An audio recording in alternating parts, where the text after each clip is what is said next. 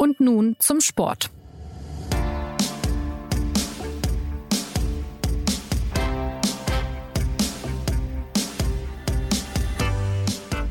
Es gibt noch Hoffnung für alle Schalker, das zeigt ein Blick über die Grenze nach Holland. Dort gewann nämlich ein früherer Königsblauer an diesem Wochenende mit 13 zu 0. Klaas-Jan Hünteler heißt er und er traf sogar zweimal für Ajax gegen Venlo. Aber das war es leider auch schon mit den guten Nachrichten für Schalke. Im Revierderby gab es dann ein 0 zu 3 in Dortmund. Damit sind die Gelsenkirchener schon seit 21 Spielen sieglos in der Bundesliga. Der BVB und Schalke, um diese beiden Clubs geht es heute bei und nun zum Sport, dem SZ-Podcast für Leibesübungen. Und zudem begrüßt sie Jonas Beckenkamp recht herzlich. Ja, wer über die Clubs aus dem Pott spricht, braucht natürlich einen Ortskundigen aus der Region und der ist uns mit Freddy Röckenhaus zugeschaltet. Hallo Freddy nach Dortmund. Ja, moin moin aus Dortmund. Freddy berichtet seit vielen Jahren für die SZ über Borussia Dortmund und das gilt auf der anderen Seite auch für Philipp Seldorf, unseren Schalke-Experten. Den begrüße ich nicht in Gelsenkirchen, sondern in Köln. Hallo Philipp. Guten Tag, hallo. Ja, im Fußballwesten ist einiges los. Äh, uns geht es heute vor allem um zwei Fragen, nämlich wie gut sind diese Dortmunder eigentlich wirklich und wie schlecht steht es um Schalke? Also, ihr beiden, ich würde mal gerne mit Freddy starten. Äh, Frage an dich. Was nimmt die Borussia aus diesem Wochenende mit, bei der es ja durchaus auch schwierige Momente in der Vorwoche gab? Ach, ich glaube nicht, dass man aus dem Spiel gegen Schalke jetzt besonders viel mitnehmen konnte, außer dass man zumindest die Vollkatastrophe abgewendet hat, noch einen zweiten Reinfall nach dem in Rom äh, zu erleben und das ausgerechnet gegen Schalke mit diesem Rucksack von 20 Spielen ohne Sieg, das wäre natürlich eine ziemliche Katastrophe gewesen. Also für Schalke war das jetzt, glaube ich, in Dortmund zu verlieren einigermaßen einplanbar. Das passiert schon mal. Ähm, aber für Dortmund wäre es natürlich jetzt zum jetzigen Zeitpunkt nach diesem schlechten Spiel in Rom ganz äh, ein ganz herber Rückschlag gewesen. Äh, und das hätte ganz sicherlich auch äh, eine ganze Menge Diskussionen dann angefacht, auch gerade um den Trainer das geht ja dann eigentlich immer sofort los. Ja, Trainer, gutes Stichwort. Den äh, über den reden wir auch noch bei Schalke. Philipp, vielleicht auch von dir ein Eingangsstatement. Mhm. Was gibt es denn bei Schalke? Also was kann einem noch Hoffnung geben nach diesem Saisonstart? Naja, also äh, es, ist, also es ist dramatisch, aber es ist auch äh, nicht so dramatisch, dass es keine Hoffnung gäbe. Ähm, man muss einfach sehen, dass äh, diese Mannschaft nicht so gut ist wie Borussia Dortmund. Das ist jetzt äh, ein ziemlicher äh, Allgemeinplatz. Ähm, das Spiel hat sicherlich den Größenunterschied zwischen den Clubs ähm, angemessen ausgedrückt, so wie das äh, Schalke bereits in Leipzig und erst recht beim FC Bayern erlebt hat in äh, dieser seelischen Verfassung ähm, ist Schalke halt äh, mit solchen Teams nicht äh, konkurrenzfähig. Und äh, ich sehe es äh, zwar schon sehr kritisch, äh, den Zustand, denn es muss halt irgendwann mal gelingen, äh, dass man aus dieser seelischen Falle herauskommt. Andererseits ähm, ist das natürlich auch ein Startprogramm gewesen, ähm, ja, das irgendein böser Geist sich ausgedacht hat. Ja, die bösen Geister. Ähm, sie haben es nicht gut gemeint mit Schalke. Sie haben ja gegen Bayern gespielt, gegen Leipzig und jetzt gegen Dortmund, also durchaus schwierige Gegner. Ähm, ja, man muss das vielleicht, das Entschuldigung, man muss das tatsächlich vielleicht auch nochmal ähm, auf, aufs große Ganze beziehen. Äh, dann ähm, erschließt sich, was ich mit bösen Geistern meine. Ähm, denn Schalke hat ja eine Vorgeschichte und eine sehr schwerwiegende Vorgeschichte nach der Rückrunde, in der 16 Spiele hintereinander ähm, kein Sieg gelungen ist. Ähm, wenn man dann in München startet äh, beim amtierenden Champions League Sieger, der, der sozusagen aus dem Finale auf den Platz kommt, immer noch in Euphorie. Und dann eben in Leipzig und in Dortmund am dritten und am fünften Spieltag, ja, dann sind natürlich logischerweise drei Niederlagen programmiert quasi, wenn auch nicht automatisch. Äh, und ja, die Bewährungsproben sind dann die beiden Heimspiele, die aber natürlich dann eben auch unter einem ja, besonderen, unter besonderer Belastung stehen. Unter anderem ja gegen Union Berlin, da kann man als Schalke ja eigentlich schon mal gewinnen, aber so ist es eben gerade der Zustand. Ja, das ja, Derby, wie habt ihr das denn erlebt jetzt am, am Samstag? Ähm, funktioniert denn dieses besondere Spiel Schalke gegen Dortmund, Blau gegen Gelb? Funktioniert das überhaupt ohne Zuschauer oder ist das schon ziemlich nah am Weltuntergang? Ja, ich war ja im Stadion und äh, da fühlt sich natürlich in so einem Riesenstadion jedes Spiel so ein bisschen nach Weltuntergang äh, an. Das ist unvermeidbar, würde ich mal sagen. 300 äh, noch dazu mit Masken bewährte äh, Zuschauer und dann nochmal so ungefähr 300 offizielle und, äh, und, und Fernsehleute, Fernsehtechniker und Kameraleute und so weiter. Ich, ich glaube, man merkt jetzt, das war ja schon das zweite äh, Derby ohne Zuschauer übrigens gab ja äh, in der in der Rückrunde äh, schon eins. Ich glaube, man merkt einfach, wie viel äh, dieses ganze drumherum, dieser ganze Medienhype eben auch dazu beiträgt, dass man das als so ein ganz besonderes Spiel empfindet. Die Fans, äh, zumindest die Dortmunder äh, Hardcore-Fans, haben ja auch gesagt, dass sie eigentlich diese ganze Veranstaltung ohne Zuschauer oder nur mit so ein paar Zuschauern am liebsten boykottieren wollen. Ob sie das jetzt äh, komplett machen, das weiß ich nicht, das wird man wahrscheinlich nie rauskriegen. Aber sie sind auf jeden Fall eher in so einer ganz passiven Rolle. Ähm, und insofern ähm, merkt man jetzt gerade, dass das Spiel selber, das ist ja immer noch nur ein Fußballspiel zwischen diesen beiden Mannschaften. Aber es lebt eben einfach ganz enorm äh, davon, was da rein interpretiert wird. Und äh, diese, diese ganze Interpretationsmaschine, die ist jetzt natürlich ausgeschaltet äh, für die Zeit, äh, in der es keine Zuschauer gibt. Und auch das gesamte Interesse am Fußball ist ja im Moment nicht so, ähm, sagen wir mal, so emotional, wie es das, äh, wie es das sonst eigentlich äh, ist. Also dieser Emotionsträger Fußball, der leidet ja ganz generell im Moment darunter, dass es einfach diese Plattform gar nicht mehr gibt. Also es gibt gar nicht mehr dieses äh, sich selber auch darstellen können mit Gesängen und mit Plakaten und Fahnenklauen und was es da nicht alles zwischen diesen beiden Clubs auch immer so gibt. Und weil das so ist, äh, ist das natürlich auch kein richtiges Derby mehr. Und äh, da, da, da muss man sich nichts vormachen. Derby ist auch etwas, was in den Köpfen dann eben entsteht. Und äh, das ist im Moment nicht möglich. Jetzt war es ja so, dass bei Schalke die Stimmungslage äh, hinterher so war, dass man fast froh war, nur 0 zu 3 in Dortmund zu verlieren. Da konnte man fast Schlimmeres vermuten. Philipp, wie groß, du hast es ja vorhin schon anklingen lassen, ist denn aktuell der Unterschied zwischen diesen beiden Clubs? Ich würde sagen, dieses Spiel, ähm, so wie du es gerade gesagt hast, ähm, steht unter dem Vorbehalt, dass man es schon vorher verloren hatte. Im Gedanken zumindest. Und eigentlich nur darauf gehofft hatte, äh, ja, irgendwie einen Punkt zu ermauern und vielleicht mit dem Konter womöglich noch mehr zu erreichen, was ja äh, dann eine Halbzeit lang gut gehen kann, so wie es am Samstag war, auf 90 ähm, Minuten gesehen, aber ähm, bei diesem Ungleichgewicht niemals funktionieren wird. Wenn ich da vielleicht mal einhaken darf. Ähm, eins war im Stadion ganz gut zu beobachten und vor allen Dingen zu hören, das würdest du sonst bei voller Kulisse natürlich nicht mitkriegen. Äh, der neue Trainer äh, äh, kniet praktisch die ganze Zeit am Spielfeldrand und ruft den Spielern zu. Das ist also eigentlich so eine Art Malen nach Zahlen im Moment. Man fragt sich da als Außenstehender, ohne jetzt Intimkenntnisse zu haben, ist das wirklich so, dass, äh, dass man das den Spielern zurufen muss? Oder ist das eine, ist das ein Übereifer äh, des Trainers, äh, der vielleicht auch nicht ange, angemessen ist? Man hatte auf jeden Fall den Eindruck, dass die Mannschaft in der ersten Halbzeit gegen Dortmund äh, defensiv das ganz ordentlich gemacht hat, ganz bieder. Äh, irgendwo habe ich, glaube ich, gelesen, so ähnlich wie eine, wie eine Amateurmannschaft im DFB-Pokal gegen einen übermächtigen Gegner.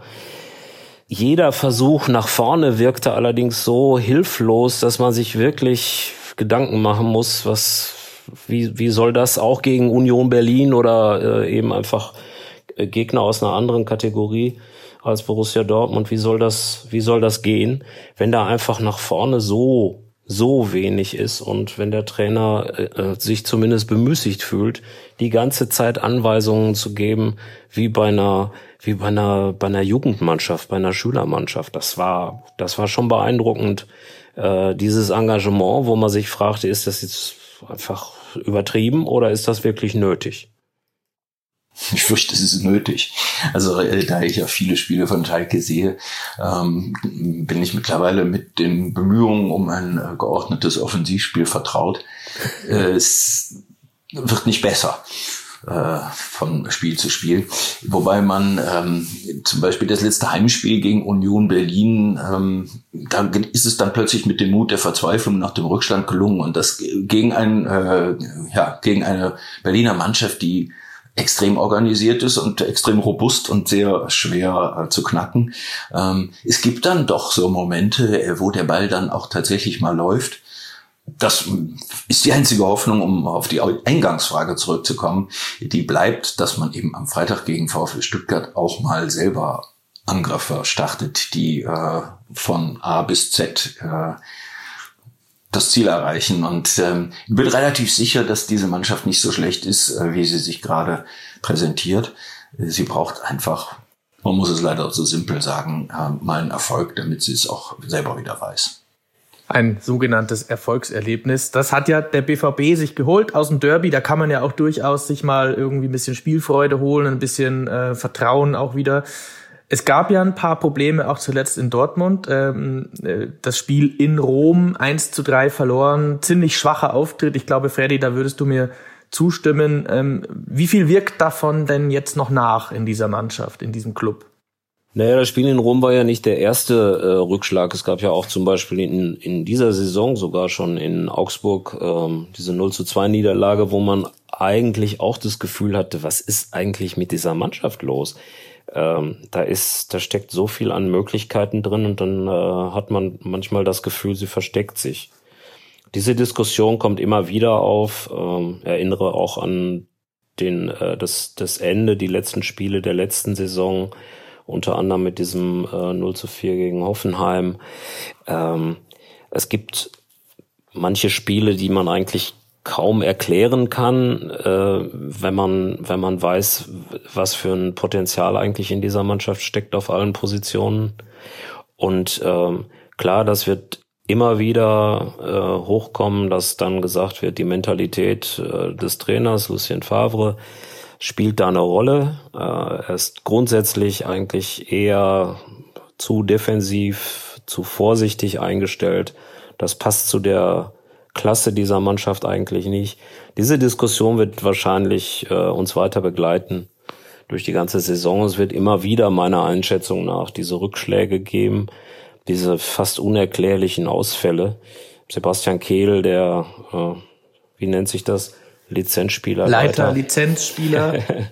der Lizenzspielerleiter ist, äh, hat das ja auch als äh, gebrandmarkt als ein ganz, äh, also praktisch als ein Debakel. Ähm, aber Apropos. dieses Rauf und Runter gibt's eben einfach seit, ja, sicherlich auch schon die ganze letzte Saison, wahrscheinlich auch in dem Jahr davor, eine Unerklärlichkeit eigentlich. Ja, äh, wenn ich was dazu sagen darf, ich meine, ich habe das Spiel am, am Mittwoch äh, in Rom gesehen, da war ich genauso verblüfft, ähm, wie ziellos der BVB in dem Spiel war. Ich fand allerdings auch, dass Lazio, ähm, wahrscheinlich hat, das, hat Lazio auch den BVB ein wenig überrascht, weil die nämlich doch sehr griffig und sehr äh, kampflustig waren und ähm, ja auch ziemlich schnell nach vorne gefunden haben. Ich wollte nur bei einem Beispiel bleiben. Äh, es gibt natürlich diverse äh, Spieler bei, äh, in Dortmund, die sind einfach noch verdammt jung und da sind Schwankungen ja auch wirklich mehr als normal. Also wenn ja Reina und Sancho im Grunde auch Haaland, der allerdings gar nicht schwankend ist in seinen Leistungen, sondern eigentlich immer gut. Aber wer mir am Mittwoch äh, und nicht gut aufgefallen ist, das war Julian Brandt. Der wurde zwar nur eingewechselt, aber ich habe ihn mir äh, zwar nur am Fernsehschirm, aber dort genau angeschaut. Und äh, ja, ich war relativ entsetzt, wie wenig der äh, versucht hat, am Spiel teilzunehmen und wie wenig äh, Dynamik und Drang äh, zum Ball er hatte. Und äh, man konnte es ihn eigentlich kaum anspielen, weil er sich immer hinter einem Gegenspieler aufhielt, so im Schatten äh, ja, einer, einer Unanspielbarkeit. Äh, das finde ich bei den Fähigkeiten, die der besitzt, ähm, höchst bedenklich und äh, ich muss in dem Moment an Julian Draxler denken, der äh, ein ähnliches Syndrom hat, dass er ja mit all seinen guten Fähigkeiten dazu neigt, eben sich passiv zu verhalten und ähm, dem Spiel fernzubleiben. Und das wäre wirklich sehr schade, wenn äh, ein Spieler mit, mit diesen Fähigkeiten ähm, den gleichen Weg gehen würde. Ja, das ist auch so ein bisschen so die, die Gretchenfrage beim BVB. Ich möchte da mal ein bisschen tiefer reingehen. Und zwar, äh, ich habe mir mal angeguckt, mit welchen Spielern Dortmund Meister wurde damals unter Klopp. Und da hattest du natürlich so Typen wie Großkreuz und Blaschikowski, auch äh, Hummels damals noch. Ähm, äh, Sebastian Kehl, also irgendwie so etwas widerspenstige, widerborstige Typen, die vielleicht gar nicht die brillantesten Fußballer waren, aber sich doch einfach gewehrt haben. Fehlen solche Typen jetzt äh, beim, äh, bei der Borussia? Ja, Nevin Subotic wäre mir noch eingefallen und äh, ein gewisser Robert Lewandowski wäre mir noch eingefallen, die damals auch zu dieser Mannschaft gehörten, die zweimal Meister geworden ist.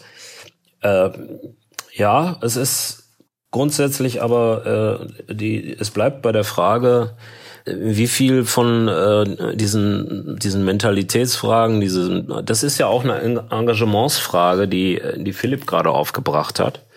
Wenn Julian Brandt sich versteckt, äh, heißt das ja auch, da ist irgendwo eine gewisse Passivität, eine, eine Vorsicht, eine vielleicht auch Verunsichertheit. Ähm, die spielt eine Rolle. Grundsätzlich ist auffällig, dass Dortmund in den letzten Jahren natürlich äh, sich äh, meistens verstärkt hat, so im spielerischen Bereich. Also Typen wie Reina, Sancho, die auch wegen ihrer Jugend einfach eher vom Spielerischen kommen, aber auch einfach keine, keine physischen äh, Typen sind. Selbst ähm, auf der sechs oder acht gibt es dann ähm, so jemand wie Moda Hut, der, gegen Schalke gut gespielt hat, aber der auch nicht gerade ein körperbetonter Spieler ist.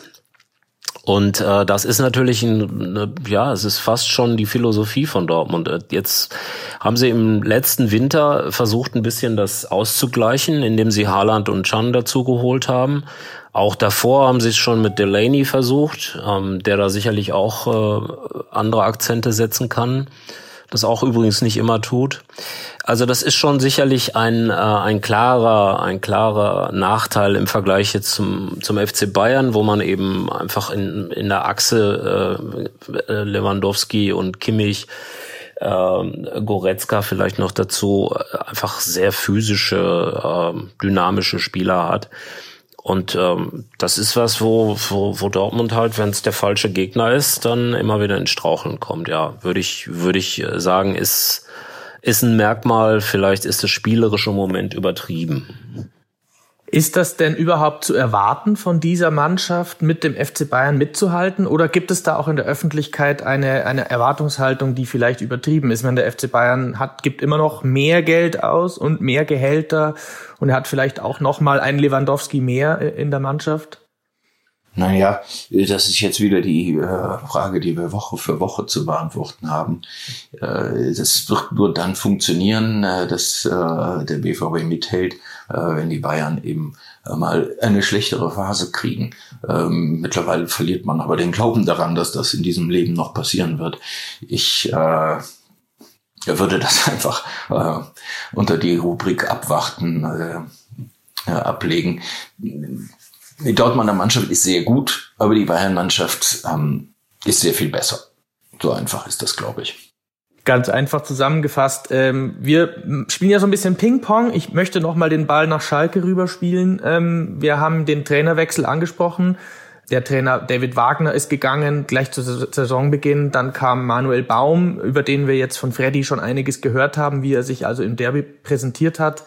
Äh, aus eurer Erfahrung, äh, ihr habt ja viele Bundesliga-Trainer schon kommen und gehen sehen und auch Abstiegskampf erlebt, ähm, von Stevens bis zu sonst wem. Was muss ein Coach tun, um aus so einem Negativstrudel wie in Schalke herauszukommen mit seiner Elf? Puh. Tja, das ist, äh, da, da muss man jetzt leider auch wieder so Allgemeinplätze bemühen, wie äh, er muss der Mannschaft irgendwie beibringen, das Vertrauen zu haben, dass sie Spiele gewinnen kann. Und das versucht ja Manuel Baum seit drei Wochen. Ähm, die erste Aufgabe war nicht dazu angetan, in Leipzig zu spielen. Ähm, das ging auch natürlich äh, relativ zügig schief. Äh, das Spiel in Dortmund ebenso wenig. Äh, das ähm, Heimspiel gegen Union sah jetzt eine Viertelstunde lang so aus, als ob sie alle wirklich sehr viel ähm, mit, sich mit gutem Willen aufgepumpt hätten, äh, dann ließ allmählich der Eifer nach, weil, äh, weil relativ wenig Effekt äh, im, im Berliner Strafraum zu sehen war. ja, ähm, da gilt nur die äh, Devise weitermachen. Ähm, ich habe den Eindruck, dass die Ansprache von Manuel Baum äh, sehr gut ist, weil sie sehr präzise ist und weil sie genau dort, weil sie genau die Punkte trifft, um die es geht. Äh, das fällt zumindest nach den wenigen Wochen auf, in denen er auf Schalke arbeitet, ähm, dass er die Probleme genau so benennt, wie sie sind ohne jetzt äh, Einzelne zu beschuldigen, was man ja grundsätzlich nicht tun sollte als Trainer. Und äh, das unterscheidet ihn durchaus von seinem Vorgänger, der in seinen Analysen pff, ja sehr allgemein blieb und sehr ungenau und ähm, Baum erfasst schon sehr gut, äh, äh, woran er zu arbeiten hat. Äh, dass ihm das jetzt nicht auf Anhieb äh, dass, ja, dass da nicht auf Anhieb eben ein überzeugendes Ergebnis zu sehen ist, ist auch nicht so verwunderlich bei der Vorgeschichte. Ich glaube aber, äh, dass er ganz grundsätzlich äh, ja, zumindest die Fehleranalyse bereits so gemacht hat, wie sie, wie sie sein muss. Ja, man muss vielleicht auch noch sagen, dass jetzt sogar äh, Gerald Asamoah, der stets gut gelaunte äh, Schalker Held, äh, im Kicker Alarm geschlagen hat. Er sagt, es wird auch mit leichteren Gegnern nicht automatisch besser werden. Jetzt geht's also gegen Stuttgart am kommenden Spieltag. Ein Gegner, ja, den sie schon schlagen könnten. Ne? Ähm, ich würde noch gern ein anderes Thema zum Schluss behandeln. Äh, das war das U19-Derby, Schalke gegen Dortmund. Also auch da gab es ja ein Revierderby vor, glaube ich, einer Woche. Und da gab es große Aufregung. Ähm, der 15-jährige Dortmunder Stürmer ähm, Yusufa Mukoku, manche werden ihn schon kennen, er schießt dort regelmäßig drei bis vier Tore, der wurde wüst beschimpft. Ähm, Philipp, du hast in dieser Sache ein bisschen nachrecherchiert. Es stand auch der Vorwurf des Rassismus in der, im Raum. Ähm, stimmen denn diese Vorwürfe? Ich erzähl's mal so. Ähm, an dem Sonntag auf dem Weg äh, zum Spiel bei Union bekam ich den Anruf eines Kollegen und der berichtete, dass es eben das Derby gegeben hat äh, bei den äh, Junioren und dass äh, Mokoko also auf das übelste rassistisch beschimpft worden sei. Ja, ich habe das natürlich mit, äh, mit gebotenem Entsetzen zur Kenntnis genommen und dachte mir meinen Teil und äh, das Ganze steht ja nun auch irgendwie in gewissem Zusammenhang mit anderen Ereignissen, die äh, die auf Schalke ähm, passiert sind und für viel Aufsehen im ganzen Land gesorgt haben. Stichwort die Tönnies Aussage und äh, der Vorfall mit Jordan Torunariga beim Pokalspiel äh, gegen Hertha. Nun ja, äh, es wurde dann natürlich auch ermittelt, was da vorgefallen ist und so wie sich's äh, jetzt darstellt, ähm, ist der Vorwurf des Rassismus zwar nicht gerechtfertigt, aber das macht es nicht viel besser, weil die Pöbeleien hat Zeit gegeben und es waren also stumpfeste und primitivste Beleidigungen äh, und, und Schmähungen und Bedrohungen. Ähm, da muss man eigentlich jetzt nicht wirklich differenzieren. Ähm, es ist nur so, um das ganz allgemein zu sagen, ähm, vielleicht muss man eben auch zumindest vorsichtig sein mit dem äh, mit dem Siegel Rassismus.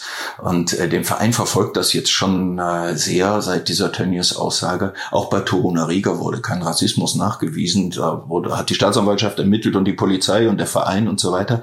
Es gab halt Beschimpfungen schlimmster Art aber eben nicht in die Richtung, äh, die dann eben allgemein ähm, so beklagt wurde. Ähm, tja, das ist leider jetzt auch äh, im Fußball ein, ein Dauerthema und auf Schalke ganz besonders. Das trifft den Verein sehr, weil das ja das Renommee des Vereins dadurch natürlich stark äh, beschmutzt wird und er sich eigentlich gerade im Kampf gegen Rassismus sehr hervorgetan hatte in der Vergangenheit. Es gibt die Faninitiative gegen Rassismus war eine der ersten in Deutschland und die hat sehr wirksame Arbeit geleistet. Ja, diese, diese Erfolge werden natürlich jetzt ähm, ähm, minimiert. Torpediert, ja. Ähm, wie, wie ist es denn bei euch persönlich? Wundert ihr euch manchmal, wie schnell sowas heute zum Aufreger wird, ähm, auch ungeprüft teilweise, wenn man jetzt mal sagt, äh, vor 20 Jahren, da wurde ja in einem Derby wahrscheinlich auch von den Rängen sonst was hineingeschrien und da gab es vielleicht keinen so großen Aufreger. Ja, ich glaube, Beleidigungen auf dem Fußballplatz, die, die kennt jeder, der selbst Fußball gespielt hat, äh, zu Genüge. Das, äh, das ist nicht nur vor 20 Jahren so gewesen, sondern auch schon äh, lange davor. Das gehört offenbar zu den Begleiterscheinungen. Da kann man sich dann drüber aufregen. Ähm, oder man kann es auch einfach irgendwie mal, in den meisten Fällen kann man es auch einfach mal äh, nicht hören oder links rein, rechts raus. So ist das, so ist das beim Fußball immer schon gewesen. Äh, das, das ist auch äh, früher, äh, früher so gewesen. Da wurden halt alle Spieler, die dann lange Haare hatten, beispielsweise, das, äh, ja, die wurden dann halt angepöbelt. Äh, oder äh, dann dann dann gab's halt ab ungefähr ab den 90er Jahren gab's dann mehr und mehr auch äh, schwarze Spieler, Afrikaner vor allen Dingen, die dann in der Bundesliga Fuß gefasst haben. Unter anderem ja der Vater zum Beispiel von Torunariga, der gerade genannt wurde, mit dem ich seinerzeit mal irgendwann gesprochen habe, als der in Chemnitz war, kurz nach der Wende. Das war auch keine leichte Zeit für jemanden mit der Hautfarbe. Äh, der hat mir auch damals davon berichtet, wie, wie die Diskriminierung einfach äh, bis ins Mark ging und äh, eigentlich ständig präsent war. Ähm, das ist also alles, äh, das ist alles irgendwie leider so und äh, man darf es nicht auf die Goldwaage legen. Ich glaube, wenn man das tut, dann, äh, dann, dann tut man diesen, diesen Schreiern, diesen Schreihälsen tut man einfach zu viel Ehre an. Man äh, sollte daraus, da bin ich ganz bei Philipp, nicht immer gleich die Rassismuskeule schwingen. Gleichwohl äh, muss man da einen Mittelweg finden, um darauf hinzuweisen. Also wir im Journalismus sollten äh, nicht müde werden, darauf hinzuweisen und das nicht einfach irgendwo hinnehmen. Aber man, man, man sollte auch vorsichtig sein, immer gleich dann äh, äh so, so dermaßen massiv äh, zu werden. Das, das hilft nichts. Das äh, verharmlost dann die tatsächlich, den tatsächlichen Rassismus. Ich glaube auch, äh, dass das sehr wichtig ist. Wir leben natürlich in einer Zeit, in der sich Nachrichten eben äh, blitzartig verbreiten. Leider eben eben auch äh, Falschnachrichten oder falsch aufgefasste äh, Wahrnehmungen und äh, die werden dann quasi zu Nachrichten. Das ist sehr unglücklich. Äh, ich höre aber auch nicht auf, daran zu glauben, ähm, dass sich die Verhältnisse gerade in dieser Beziehung ähm, deutlich gebessert haben. Äh, wenn man auf Amateurplätze geht, äh, hier in Köln, wo ich wohne, ja, bei mir um die Ecke sind drei Stück. Da spielt Spor und da spielt Eintracht Köln und da spielen äh, Mannschaften, die bestehen. Äh, da ist eine Mannschaft mit elf Spielern äh, aus 13 Nationen und äh, auf der Gegenseite ähnlich. Und ähm, wenn man sieht, wie die sich sonntags vormittags aber wirklich aufs Vorbildlichste ähm, behalten auf dem Aschenplatz und sich richtig wehtun und sich trotzdem aber ähm, doch ziemlich respektvoll begegnen und geradezu eifrig bemüht, äh, eben auch im Geist des Friedens sozusagen und der Völkerfreundschaft äh, miteinander umzugehen, äh, dann sollte man vielleicht, ähm, sollte man sowas auch im Kopf haben. Denn äh, es gibt an jedem Wochenende hunderte solcher, nein, tausende, äh, zigtausende solcher Spiele, wo überhaupt nichts passiert und wo Spieler verschiedenster Herkunft und äh, und verschiedensten Aussehens äh, miteinander spielen. Ja, und äh, wenn es da zu Entgleisungen kommt, dann ist das irgendwie auch ein bisschen Teil des Kampfsports Fußball. Die Frage ist halt, wie weit reichen die? Und ich glaube nicht, dass ein Vorfall wie ähm, der bei, bei dem Derby ob der jetzt rassistisch beleidigt wurde, Mukoko, oder ob sie nur gerufen haben, ich trete dich ins Grab, was definitiv eine von den Äußerungen war, ja, das ist auch nicht schöner in Wahrheit, aber ähm, man sollte jetzt nicht glauben, dass das eben repräsentativ wäre für die ganze Szene. Das klingt ja einigermaßen hoffnungsvoll, was du sagst, Philipp. Ähm, ebenso hoffnungsvoll, und das wollen wir ja gar nicht vergessen, der Spieler Mukoku. Und Freddy, da würde mich noch eine sportliche Einschätzung von dir interessieren zum Schluss. Wie gut ist der Junge schon mit 15? Er wird jetzt im November 16 und kann der dem BVB vielleicht sofort helfen, wenn der in einigen Wochen dann Profi wird? Ja, es klingt zwar ein bisschen komisch, aber ich glaube, dass der äh, Mokoko von Anfang an Chancen hat zu spielen. In der Tat. Äh, der wird natürlich Wie verdrängt er denn dann? Ja, das ist natürlich auch eine Frage, was denn der Trainer für ein System spielt. Kann der eigentlich wirklich mit zwei Mittelstürmern was anfangen? äh, gleichzeitig sehr wahrscheinlich äh, nicht. Das äh, wäre eine Revolution für Lucien Favre, mit zwei Stoßstürmern zu spielen, obwohl er eigentlich am liebsten ganz ohne spielt. Aber um den Haaland kommt er halt nun mal nicht herum. Aber Mokoko ist äh, jemand, von dem der jeder, der äh, ihn, der ihn auch aus dem Training kennt, ähm, der ihn aus seiner Umgebung kennt, der sagt, unfassbar professionell, äh, erscheint auch wirklich seinem Alter äh, voraus zu sein, um mindestens zwei Jahre, vielleicht drei Jahre. Er spielt ja auch schon seit Jahren nie gegen seine gleichaltrigen Gegner, sondern immer irgendwie ein oder zwei äh, Jahrgänge höher.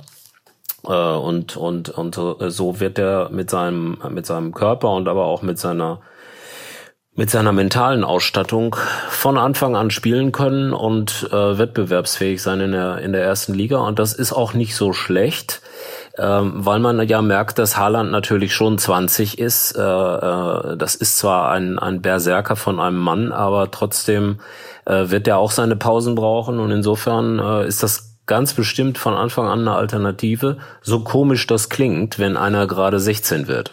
Aber nicht, also Haaland ist auch ein sehr besonderer Typ, das muss man ja auch sagen. Da gibt's ja auch relativ selten solche, äh, solche Typen wie Haaland.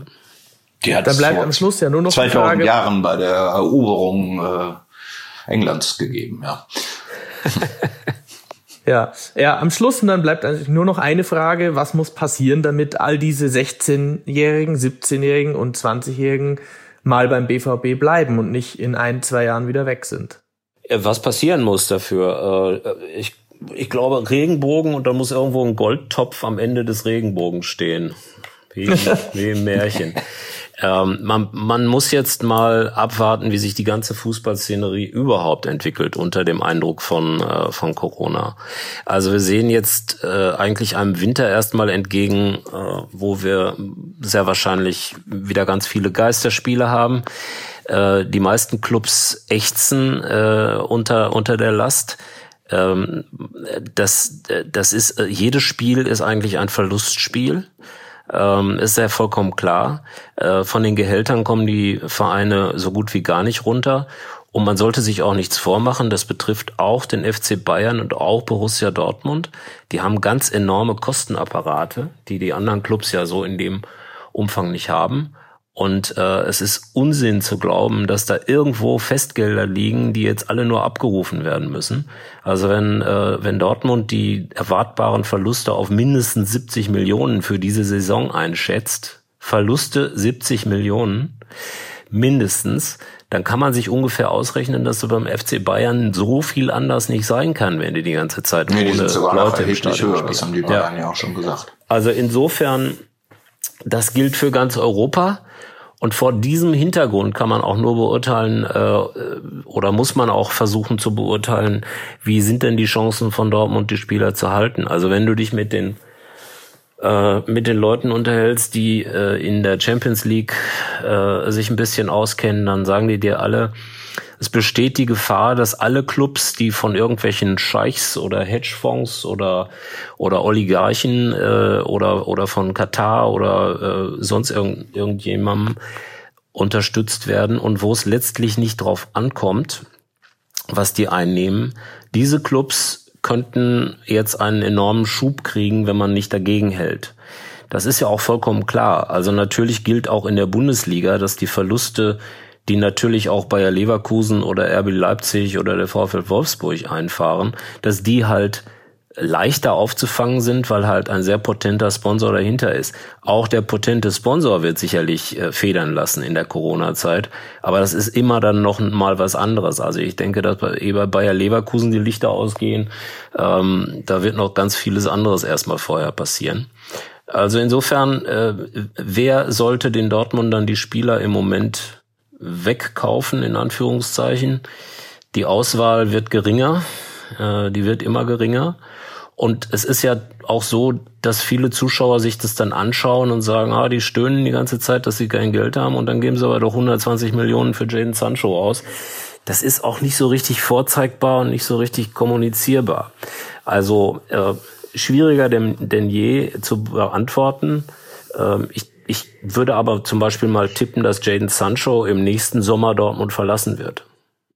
Ja, das ist natürlich gut möglich, aber sie haben ja immerhin noch eine, einen Rest an sehr guten Spielern. Äh, Giovanni Reina ist ja, ja, reingekommen jetzt mit 17, dann Mukoku demnächst. Ja, wir werden ja, erstmal alle bleiben. Das war's schon hierbei und nun zum Sport. Wir kommen zum Ende. Das Revierderby wirkt noch nach bei Dortmund und auch bei Schalke. Beide hoffen jetzt auf Besserung. Dortmund muss sich in der Champions League beweisen und auch ein bisschen steigern gegen St. Petersburg. Da geht es schon um einiges. Schalke trifft in der Liga, wie erwähnt, auf Stuttgart. Äh, ja, trotzdem kann man sagen, dass beide Vereine aktuell ein bisschen die Sorge noch ein, dass es noch nicht so läuft, wie sich das die Verantwortlichen vorstellen. Die SZ bleibt im Westen aber mit dabei und am Ball. In dieser Woche hat mit Borussia Mönchengladbach ja noch ein dritter Club aus NRW einen großen Auftritt. Am Dienstag geht es gegen ein gewisses Real Madrid. Gibt es dann alles bei uns zu lesen. Heiliges Versprechen von meiner Seite. Das war's vorerst bei und nun zum Sport. Feedback kann man gerne schicken an podcast.sz.de. Ich sage Danke an die Experten und bis bald.